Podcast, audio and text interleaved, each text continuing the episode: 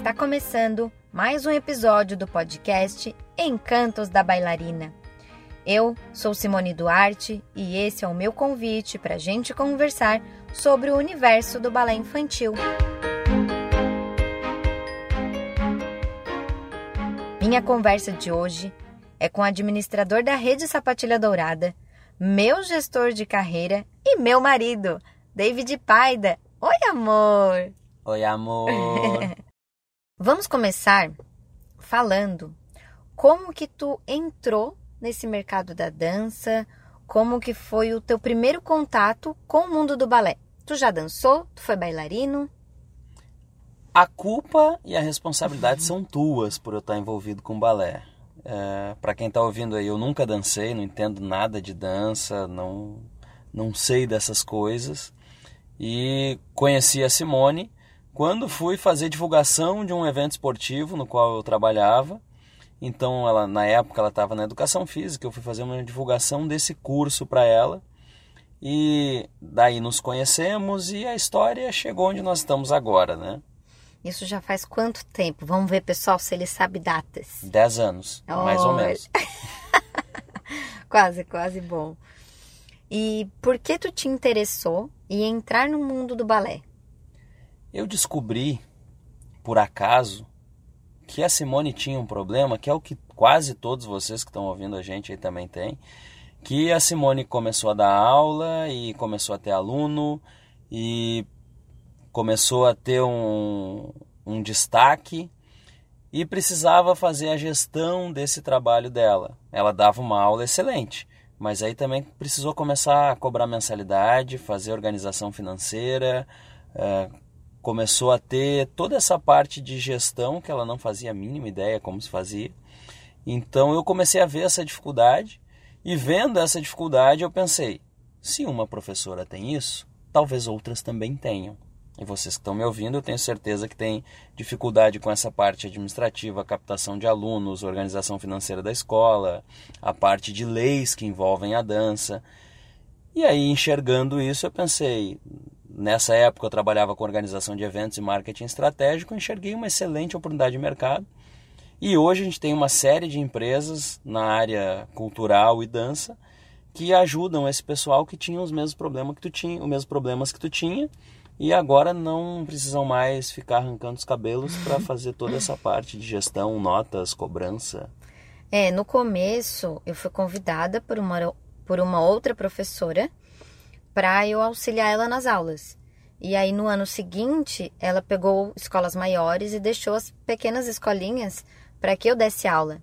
Eu me vi desesperada no início e com isso foi um fator muito motivante para eu começar a descobrir formas que dessem certo, que as crianças gostassem de fazer. E aí eu comecei a postar fotos das atividades que eu criava no Facebook. Acho que não, não era mais Orkut, né? Não lembro. Faz, fez, faz 10 anos. É, faz tempo.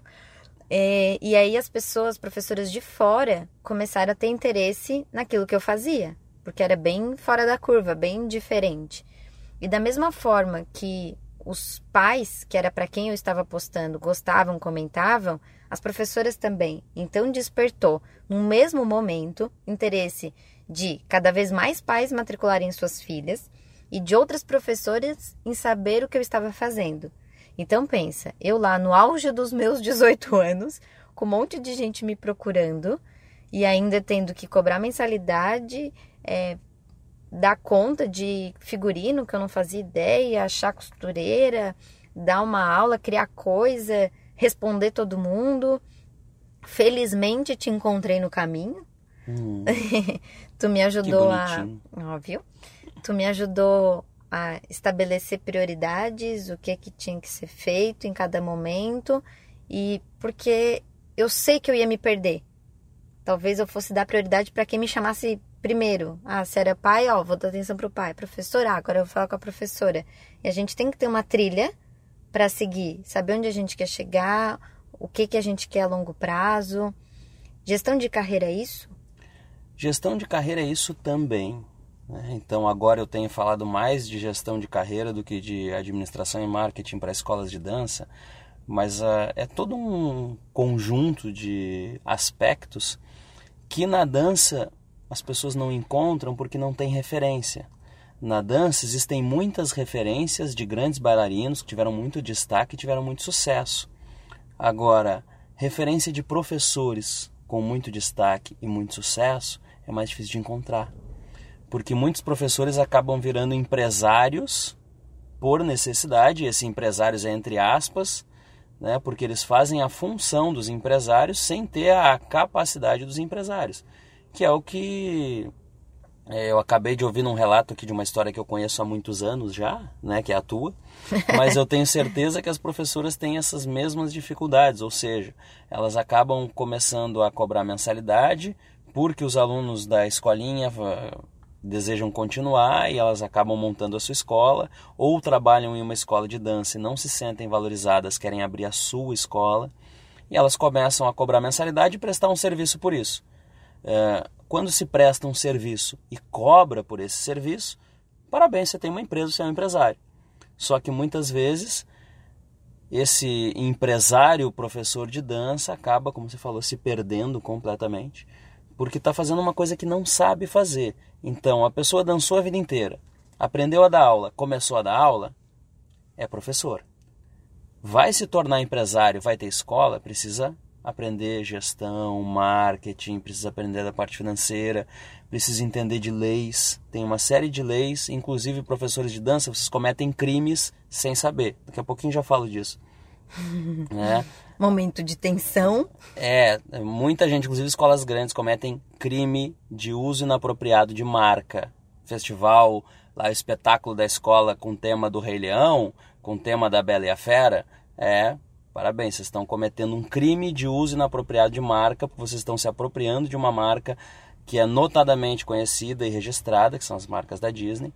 E depois, se alguém quiser, a Simone passa o contato no final aqui. Peçam lá que eu mando a lei para vocês. Vocês vão entender que usar marca, notadamente conhecida como essas da Disney, no espetáculo de vocês, é um crime passível de prisão ou multa. Depois, eu não lembro agora, não sou advogado, minha parte de administração. Mas quem quiser saber, depois pergunta lá que a gente manda a lei para vocês, que o nosso corpo jurídico nos explicou muito bem isso. Eu lembro que eu dava aula numa escola bem grande e eu alugava um espaço nessa escola e dava as minhas aulas de balé pós-horário da escola. Então, ali pelas seis e pouquinho da noite, as crianças chegavam de outras escolas e eu dava aula naquela sala que eu alugava dentro desse tal colégio. No fim da aula, eu sempre recebia as mensalidades. Anotava na minha agendinha a data que cada pai pagou. Que bonitinho. Tinha o carnezinho que eu imprimia bonitinho, tinha carimbo, olha só. Já estava organizada? Eu sempre fui muito organizada, anotava tudo direitinho, só que isso me dava muito trabalho. Eu lembro que a aula acabava em determinado horário, eu ia sair, era quase 30, 40 minutos depois, porque eu juntava aquele dinheiro todo, anotava quem tinha pago para dar baixa, para não cobrar de novo. E também tinha o maior problema, cobrar quem não pagava. É, mas aí vamos pensar. Uh, se tu chega numa, sei lá, numa escola, tu quer aprender inglês e a pessoa que vai te ensinar inglês te cobra mensalidade num carnezinho com um carimbinho ali. É amador, né? É Fica é completamente. Muito... Isso não é profissional. Então, obviamente que a pessoa não vai valorizar se ela vê que não é profissional. Mas eu tenho alunas que estão comigo até hoje dessa época dessa escola. Não, até tem, porque a qualidade pedagógica era muito boa. Então acaba mantendo mas só vai conseguir ter valorização se isso evoluir. Então, hoje as pessoas te valorizam porque nós evoluímos e nós temos uma gestão completamente profissional, todos os nossos processos são absolutamente profissionais e dentro das leis. Porque se tu não declarava essa movimentação financeira, né, isso pode ser encarado como sonegação de imposto em algum âmbito. Ai, meu Deus. Receita Federal, não me escute.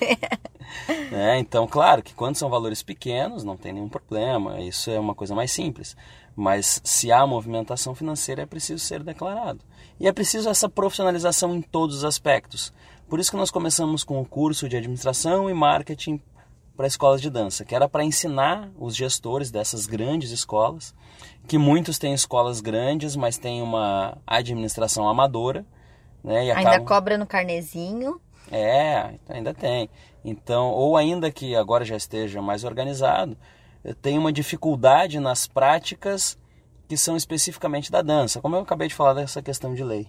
Então, esse problema da professora que está iniciando agora, que ainda cobra no carnê, é um problema que continua? Que até quem tem escolas grandes também tem o mesmo problema? É, tem que teria que mensurar o grande aí, mas nós temos escolas que eu, diretor faz curso comigo, então eles vêm com algumas dificuldades. Tem diretor de escola relativo, escola média, né? Que ainda faz a cobrança em dinheiro, no carnezinho, na escola. Recebe no balcão. É, isso não é profissional. Sabe o que, que eu gosto muito? Que hoje eu tô dando aula, eu tô dormindo e tem gente pagando boleto. É, isso é uma questão profissional pelo que tu passou de ter que cobrar as pessoas Nossa, sem gostar de cobrar. Libertação, gente, libertação. Então vocês aí que estão ouvindo, vocês têm tranquilidade em olhar no olho de alguém e dizer: Oi, com licença, você está me devendo, eu preciso cobrar de você. Mas olha só, é a professora que tem que fazer isso? É Essa que- cobrança do inadimplente? Na verdade, quem tem que fazer isso é o setor financeiro da empresa. Estamos falando de empresa grande, óbvio, né? Tá. Só que muitas vezes toda a empresa de balé é só uma professora. Então ela tem que desempenhar todas as funções. Ela tem que ser o policial mau e o policial bom. Não, ela tem que fazer todas as funções, né? Diferente da nossa estrutura empresarial. Deixa eu te falar uma coisa. Tem professoras que deixam às vezes uma auxiliar dando aula e ela vai do lado de fora e fica cobrando os pais uns na frente dos outros, causando uma situação constrangedora. Tem que ter jeito, não tem que ter jeito para cobrar? Olha, começa. Essa aí ainda está muito bem. Tem professora que nem tem auxiliar. Que ela tem que, É. que, ela tem que parar a aula para cobrar os- a mensalidade dos pais, ou que Mas ela cobra depois ou correto? antes. Eu acho correto uma empresa ser uma empresa. E aí eu vou falar uma coisa que talvez os professores aqui não gostem, mas o que, que vocês, professores, sentem quando vocês percebem alguém que não sabe dar aula, que não faz nem sabe direito o que está fazendo em sala de aula, dando aula para criança? O que, que vocês sentem? A gente sente um insulto. É, Como que ele tá fazendo uma coisa que ele não sabe, ele não estudou para isso? Justamente. E agora, imagina o meu ponto de vista sobre os professores que dançaram, aí deram aula, começam a dar aula, e como eu acabei de explicar, são empresários. Sem saber serem empresários. Essa doeu, hein? E eu não vejo como, eu se fosse professor, eu não veria como um insulto, eh, você falou, quem está numa sala de aula sem saber dar aula, porque muitas vezes é a única possibilidade que essa pessoa teve. É por Não, falta eu de entendo opção. isso, eu entendo. Eu falo insulto porque é o que eu escuto dos professores reclamando para mim de outros professores. É, então, então- eu dei a opinião baseado no que as pessoas me falam, não na minha real opinião. É. Porque eu acho que todo mundo tem o direito de aprender e tem que buscar aprender. Às vezes é, tá lá numa cidade que não tem nenhum professor, que começou assim meio de qualquer jeito, mas está buscando a evolução. É isso que importa, tem que buscar melhorar, sempre. É, exatamente. E aí o que eu percebo é isso. Do mesmo jeito que às vezes um professor cai numa sala de aula porque foi a única opção que ele encontrou, chamaram ele para dar aula ali, ele precisava trabalhar, ele não teve outra possibilidade, ele começa assim. Se ele continuar assim, realmente, aí ele está fazendo errado. Mas se ele começa assim e vai evoluindo para melhorar, ótimo. Vai fazer curso, vai ler livro, vai procurar É, formas de evoluir. O problema na dança é que até bem pouco tempo não tinha nem onde buscar essa informação. Né? E hoje ainda, a, a maioria da, dos casos que nós vemos, a pessoa começou a dar aula, começa a cobrar mensalidade do relato que tu acabou de contar, como foi a tua história, e por falta de opção ela continua assim. Então é isso que eu olhando de fora, né, eu vejo um mercado absolutamente imaturo na dança, porque grande parte dos donos de escola, e aí falando no, no linguagem corporativa, empresários, eles não são aptos a serem empresários, eles não têm os, os conhecimentos necessários, por isso que passam toda essa dificuldade que a gente vê nas escolas de dança. Eh, eu viajo pelo Brasil inteiro dando curso e eu vejo uma desvalorização completa, não pelos clientes da dança, mas em grande parte começa lá no diretor da escola que não valoriza os seus professores. Então tu já visitou muita escola comigo e a gente vai rodando pela escola e eu quando eu tenho intimidade com a diretora, eu digo para ela: você não valoriza os seus professores. Mas como? É, e ela diz assim: claro que eu valorizo, porque eu pago, porque não sei o quê. Pagar é obrigação. Aí eu dou toda uma rodada na escola e digo: eu vi um monte de bailarino da escola. Um monte de foto, homenagem, Quadro, né? quadro. E eu pergunto: quem são os professores que formaram esses bailarinos? Eu não conheço nenhum. Não tem nenhuma homenagem aqui. Isso não é valorização. Né? Digo para muitas donas de escola: você tem o seu nome na escola, você se sente valorizado assim. E o seu professor? Qual a valorização que você dá para ele?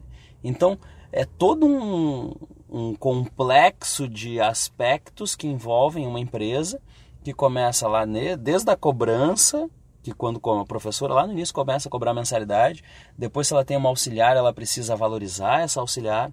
Quando ela se torna dona de escola, ela tem que valorizar toda a sua equipe, dar reconhecimento para essa equipe, que aí ela vai ter uma equipe maior. E aí, aí eu vou começar a entrar numa parte mais eh, complexa aqui de aspectos empresariais, mas resumindo é isso.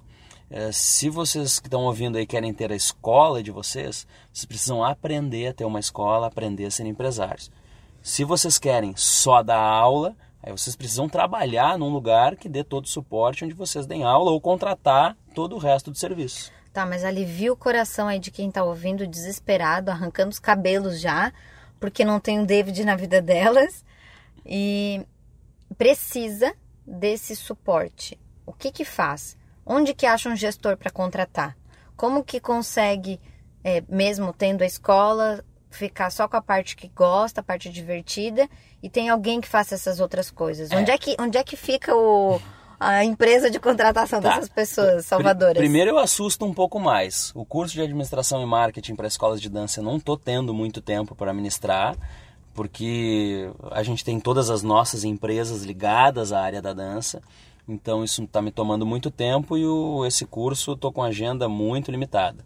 Mas para acalmar um pouco o pessoal aí, uma destas empresas é o Balé Escolar, que esse nome é justamente para ser atrativo para as professoras, mas ele não é uma empresa só de balé. Ele é uma empresa que presta todos os serviços que o profissional precisa para poder só dar aula. Uma terceirizadora de serviços administrativos?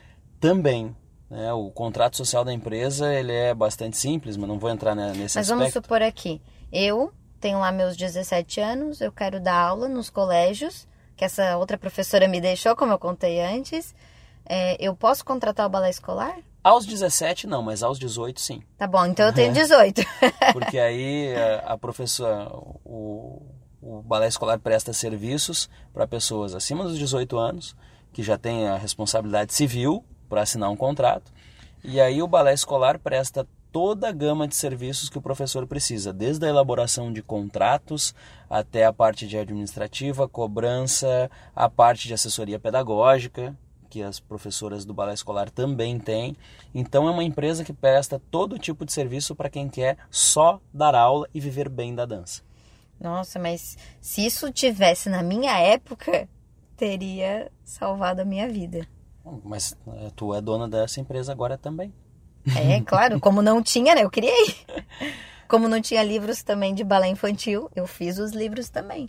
Vamos resolvendo os problemas para ajudar as outras pessoas. Exatamente. E para quem trabalha com dança, tem dois caminhos, né? Ou arrumar alguém que faça toda essa parte para ela poder só dar aula, ou ela trabalhar numa grande escola. Só que às vezes trabalhar numa grande escola eh, gera uma série de problemas que é a não valorização do profissional que trabalha lá.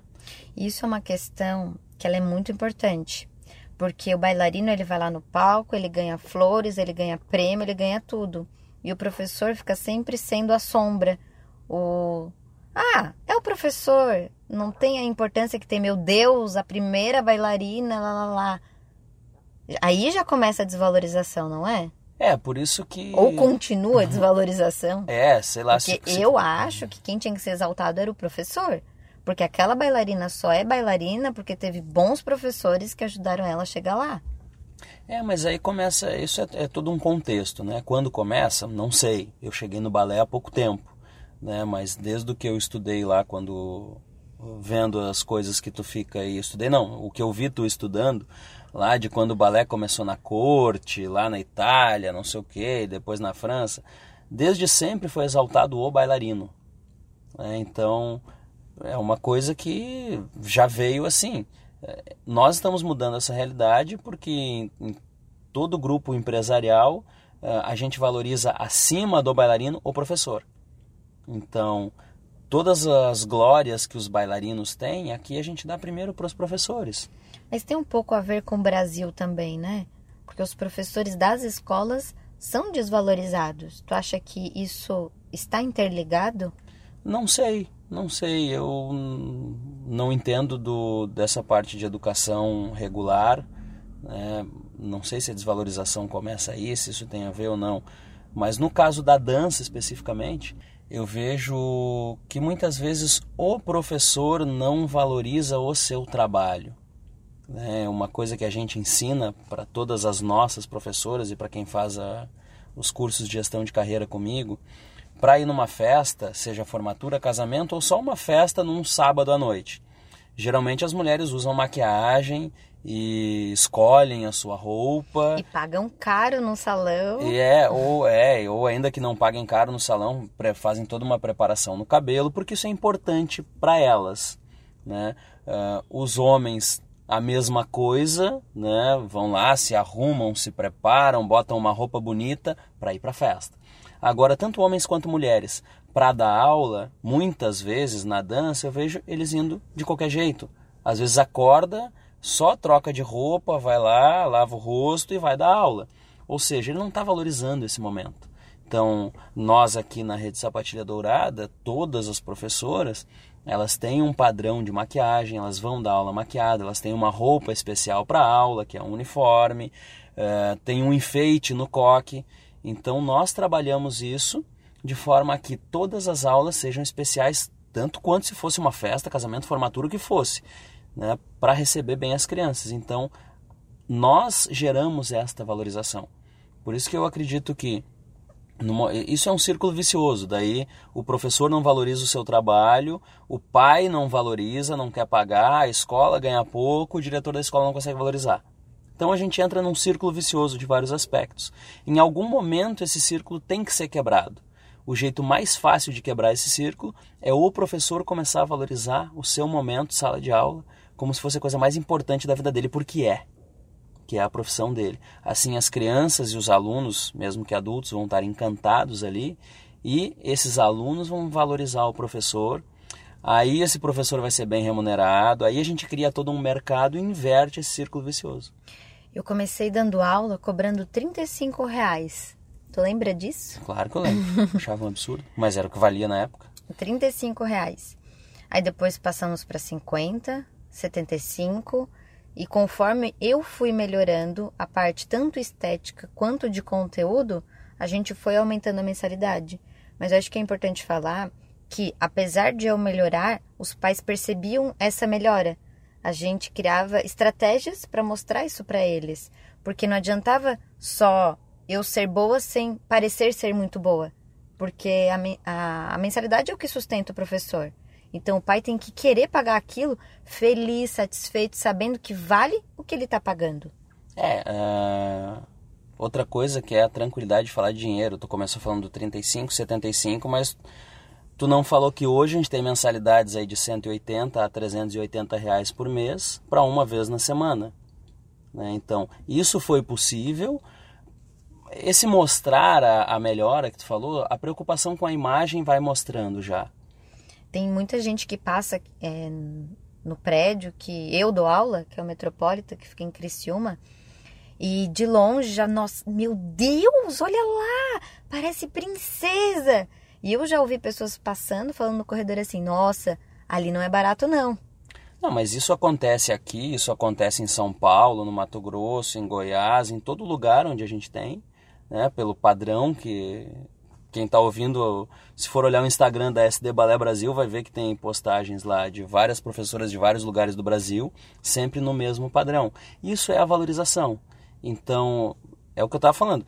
A gente quebrou esse círculo vicioso lá no momento em que a imagem do teu trabalho começou a mudar. Quando tu começou a te apresentar na aula, né, com uma imagem que os pais entenderam que tinha valor. E aí depois eles conseguem entender que todo o resto também tem valor. E no começo, quando eu usei rímel a primeira vez para dar aula, as crianças perguntaram assim: Nossa, tia Simone, que bonita! Aonde tu vai? E a minha resposta não foi ficar constrangida, ah, não vou lugar nenhum, foi: Eu vim dar aula. Vocês merecem me ver mais bonita. E a criança ficou: Oh! Eu acho que a minha resposta fez diferença nesse momento. Não, sempre faz. É, um, uma resposta sincera sempre faz diferença, né? Porque ali foi uma situação que tu não esperava a pergunta, foi uma surpresa. E quando tu disse que vocês merecem me ver mais bonita, talvez foi aí que deu aquela faísca lá no início de a gente precisa chegar uma, uma princesa para dar aula. Né? As crianças vão se encantar, os pais vão valorizar.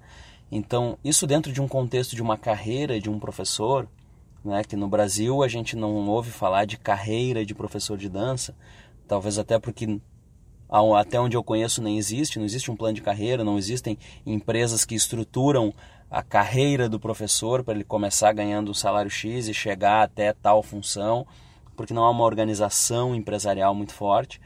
Então, até por isso que na palestra de gestão de carreira para professores de dança, eu ensino para os professores que eles têm que mostrar para os diretores da escola, ó, estou aqui, estou me qualificando, estou melhorando. Se eu não tiver melhores oportunidades, você vai perder um excelente profissional. Eu já fiz várias conversas com as nossas professoras particular, né? Eu chamava ela e dizia: "Olha, tu tem muito potencial, só que tu precisa fazer isso, isso, isso. Eu preciso ver o teu valor. Só é dar uma aula, é dar uma aula, mas tu pode dar a melhor aula. Eu preciso ver tu te esforçando para me dar, para mostrar para a criança a melhor aula que tu pode dar. E aí tu vai sendo cada vez mais valorizada por isso. Porque eu acho que o diretor às vezes não fala o que espera do, do professor, o professor não sabe o que, que o diretor espera, aí ele fica ali naquela incerteza, fazendo do jeito que ele acha que tem que fazer, mas ele não recebe uma direção.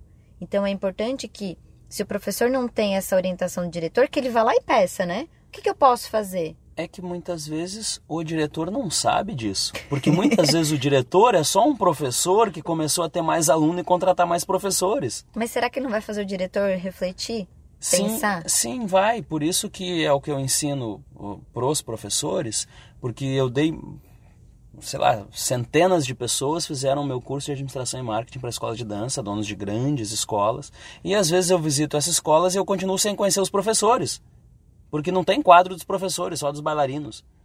Então, muitas vezes, uh, o diretor de escola ele não tem essa habilidade. Então, por isso que eu falo no curso que o, professor é que tem que dizer para o diretor: ó, oh, eu estou aqui, eu estou evoluindo, eu quero reconhecimento. Senão eu vou procurar outro lugar e, obviamente, não vai nem procurar, vai ser chamado por outros lugares. E esse diretor de escola que é um empresário, porque faz a gestão profissional disso, ele aí vai ter que buscar a qualificação.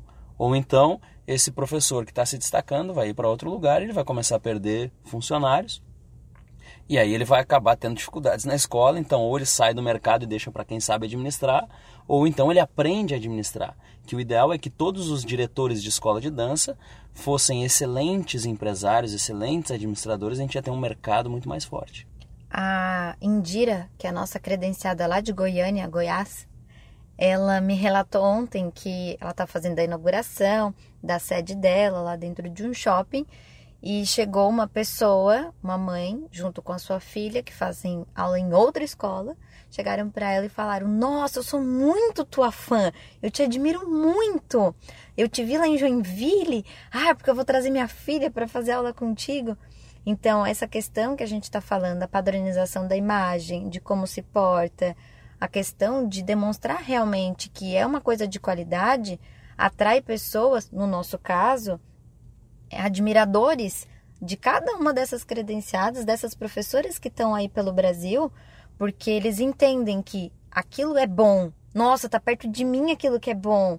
Eu também quero fazer parte disso, eu também quero ser parte da SD Ballet. Isso acontece em todo lugar as, as roupas que tu gosta de comprar ou as coisas que tu busca é pela imagem que tu viu. Então a gente nunca vai conseguir mostrar o nosso trabalho e a nossa qualidade técnica ou pedagógica se a nossa imagem não tiver altura. Porque as pessoas nem vão nos procurar. Imagina uma loja, sei lá, de roupa, de sapato, que tá com tudo bagunçado, tá com a imagem feia, a fachada caindo. Se tiver com uma imagem ruim, tu já nem vai entrar. Ainda que tenham excelentes sapatos, com ótimos preços. Não vou entrar. um excelente atendimento, mas se essa primeira impressão for ruim, tu já nem vai entrar. E a mesma coisa é na dança. Não, E se entrar, não vai pagar o 200 reais por um sapato, vai querer pagar 10, 15. É, Ou- porque é o que vale, né? Tá ruim esse sapato. Ah, eu tô imaginei a escola que. ah, a loja que tu falou, tudo caindo aos pedaços, pintura descascada, infiltração. Eu imaginei assim o, o ó. É, então, ó, fazendo uma analogia com a dança, se alguém está tendo problema para cobrar uma mensalidade aí de 70, 80, 100 reais e os pais estão achando isso caro, provavelmente a imagem da escola de vocês, ou de vocês enquanto pessoa ou profissional, está parecendo valer menos que isso. A gente nunca tem problema, as pessoas não acham caro a mensalidade aqui na SD, porque a gente já, num primeiro momento, mostra o quanto vale e depois reforça para o pai esse valor que nós temos através da qualidade pedagógica, a qualidade técnica, a qualidade administrativa que nós temos, qualidade de, de atenção com os pais no contexto administrativo. Então aqui ninguém reclama de preço. Uh, outra dica que eu dou para as professoras é que se alguém está reclamando do preço do trabalho delas, talvez alguma coisa na gestão esteja errada. Até na forma de ela apresentar aquilo.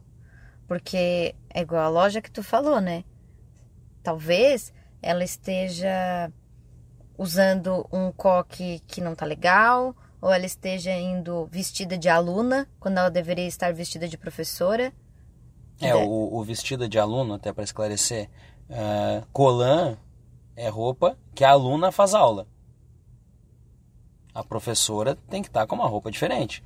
Pensem vocês que estão ouvindo, uh, numa, sei lá, numa partida de futebol. Como é que estão os jogadores em campo, vestidos, e como está o técnico? E como está o presidente do clube? Então imaginem que os alunos são os jogadores, vocês são os técnicos. Façam essa comparação no próximo jogo de futebol que vocês assistirem. Que roupa está o jogador de futebol e que roupa está o técnico. Se o professor tiver com uma roupa igual ao dos bailarinos, ele está se portando visualmente como um bailarino. Por consequência disso, ele vai ter uma menor valorização da sua atuação como professor. Tu falou antes sobre gestão de carreira. O que, que é uma boa gestão de carreira? Ou o que é gestão de carreira? É, na dança, vamos dizer que é difícil um, criar uh, claramente aqui um conceito de carreira. Mas vamos pensar, por exemplo, em um banco, uma instituição financeira, um banco, que a pessoa começa como estagiário ganhando 300 reais por mês, não sei quanto tá o salário estagiário agora, mas sei lá, é pouquinho porque tem esse monte de piada com estagiário, ganha pouco. Aí depois ele passa a trainee, aí ele é contratado, daí ele começa lá na frente de caixa, lá com aquele coletinho de posso ajudar, orientando as pessoas, Aí depois ele passa para caixa e aí tem um aumento de salário. Aí depois ele passa a atendimento de balcão e tem um aumento de salário. Depois ele passa a gerente de contas, aí tem um aumento de salário. E assim vai progredindo até ele chegar a gerente da, da agência do banco. Depois ele pode passar a gerência regional do banco. E tem uma série de cargos aí que ele vai galgando até ele ter uma grande carreira nesse, nesse setor. Uh, vamos pensar no ramo da gastronomia, que ele pode começar como garçom, uh, depois ele passa a auxiliar de cozinha, a cozinheiro, a chefe de cozinha, e aí ele vai tendo toda uma carreira hoje em dia, principalmente na gastronomia, nós temos chefes de cozinha que são muito valorizados, que viajam o Brasil inteiro se apresentando, tem o Masterchef lá, tem essas coisas todas. Na dança nós não temos isso. Na dança a pessoa começa como professor e morre como professor muitas vezes com todas as dificuldades e ganhando bem menos quando encerrou a carreira do que quando começou. E às vezes é um excelente professor, cheio de conhecimento, que podia estar tá ajudando um monte de gente, tanto os alunos quanto outros professores, mas por falta de uma visão é. mais ampliada do negócio, ele acaba passando dificuldades mesmo. É, não, é, mas aí é porque tá, ele pensa num negócio, ele não pensa na sua carreira como profissional. Eu comecei dando o exemplo lá do banco, depois fui para o ramo da gastronomia, mas vamos falar de dança mesmo agora. O máximo que se tem de gestão de carreira na dança é do bailarino. exclusivamente. Porque ele começa como aluno, ele se prepara, ele começa a dançar, é, ele começa a fazer parte do corpo de baile, e aí ele começa a se destacar no corpo de baile, ele pode chegar a ser um primeiro bailarino. E aí ele vai ganhar um excelente salário, vai ter destaque, reconhecimento. Então, essa gestão de carreira que se tem como bailarino ainda não existe como professor.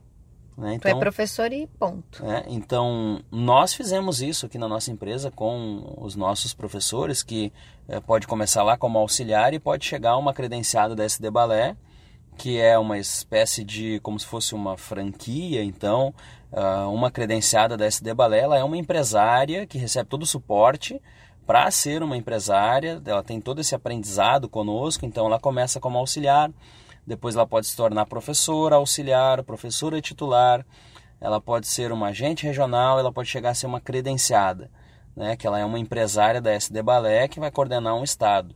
E para isso tem critérios, tem passos que ela tem que concluir para conseguir chegar lá, é. conhecimentos que ela precisa ter. Isso, além disso, hoje em dia ela precisa começar pelo balé escolar.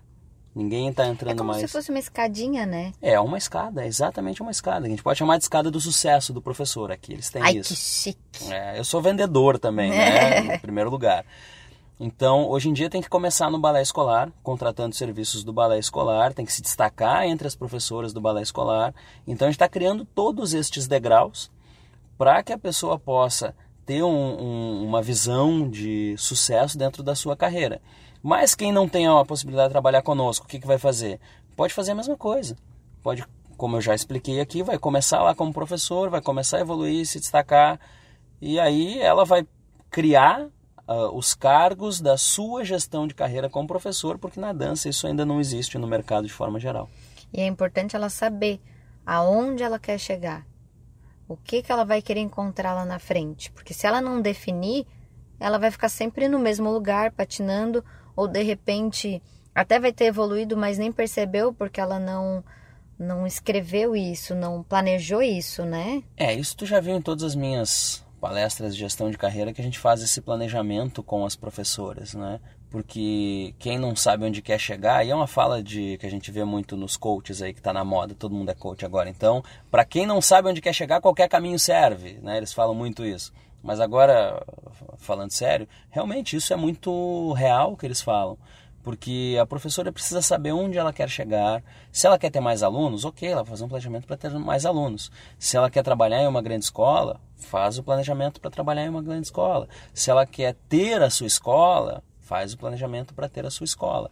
O problema é não saber o que quer com a dança. Ah, eu só quero dar aula. Beleza, mas então, se só quer dar aula, tá tudo certo. Não vai ser valorizado por só dar aula. Planeja como tu quer eh, receber essa valorização e faz esse plano de metas do que que quer para a vida e aí a gente pode buscar como chegar nisso.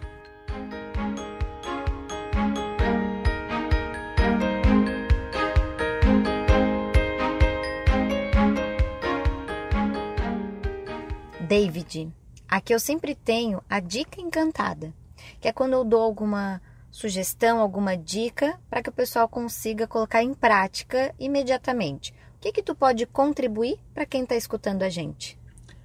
A dica encantada de hoje. Estou imitando o jeito que eu vejo a Simone falando. A dica encantada de hoje vai ser: faça o que você sabe fazer. Se você quiser fazer alguma coisa que ainda não sabe, aprenda e se dedique. Então a minha dica encantada é: quer ter uma escola? Descubra todos os aspectos referentes a ser um empresário dono de escola. Senão você vai ser só mais uma professora abrindo escola, tendo dificuldade, fechando escola. Então, quando tomar essa decisão de vou querer ter uma escola, descubra todos os aspectos que envolvem e veja se você está preparada para montar sua escola. Meu amor, adorei a conversa de hoje. Muito obrigada pela presença. Outro dia tu vem de novo, tá? Pra gente conversar sobre outros, outros assuntos. Tá bom, foi uma honra ser entrevistado pela Simone Duarte no podcast Encantos da Bailarina. Volte sempre que precisar.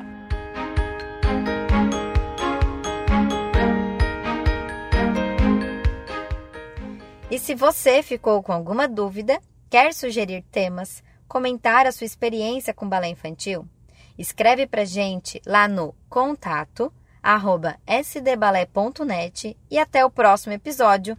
Um beijo, encantadores e encantadoras!